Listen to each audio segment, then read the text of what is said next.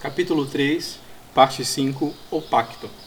O pacto que o homem fez com Allah durante a pré-criação era de que ele reconheceria Allah como seu Senhor e não direcionaria nenhuma forma de adoração para outros a não ser para Allah.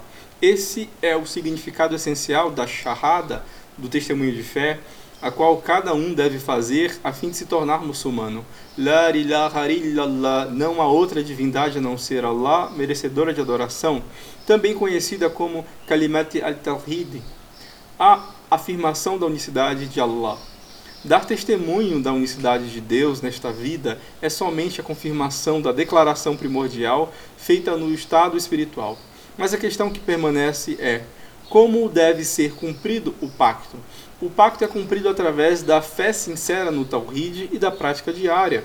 O Tawhid é colocado em prática evitando-se todos os atos de shirk, que é atribuir parceiros, e seguir de perto rigorosamente o último mensageiro que Allah enviou como um prático modelo de exemplo de vida baseado no princípio do Tawhid.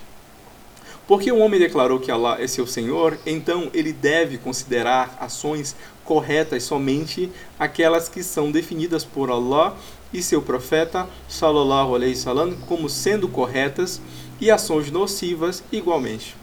O princípio do Tawhid é colocado em prática mentalmente.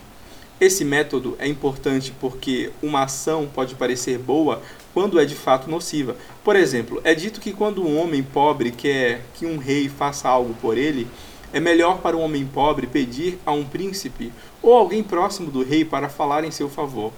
Baseado nisso, é falado que se alguém quer realmente que Allah atenda às suas orações, ele deveria rezar ao profeta ou a um santo para pedir a Allah por ele, porque ele está sujo, porque ele está sujo com os muitos pecados cometidos por ele diariamente.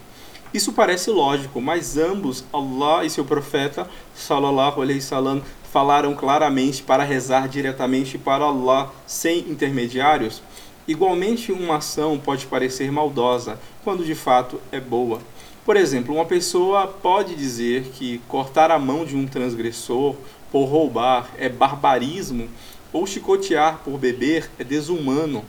Alguém pode sentir que tais punições são muito severas e não boas, porém Allah e seu profeta sallallahu alaihi wasallam prescreveram essas punições e os bons resultados da sua aplicação falam por si só. Portanto, o pacto de Allah só pode ser obedecido pelo muçulmano por escolha, independente de seus pais serem muçulmanos ou não. E a aplicação do pacto é, de fato, o cumprimento dos princípios do Islã. A fitra do homem é a base do Islã. Por isso, quando ele pratica o Islã na sua totalidade, suas ações e realizações exteriores associam-se em harmonia com a verdadeira natureza na qual Allah criou o ser íntimo do homem. Quando isso toma lugar, o homem unifica o seu íntimo com o seu ser exterior, que é o aspecto chave do Tawhid. O resultado desse aspecto do Tawhid é a criação do homem devoto na forma matriz, Adão, para quem Allah fez os anjos se prostrarem e o qual foi escolhido por Allah para governar a terra.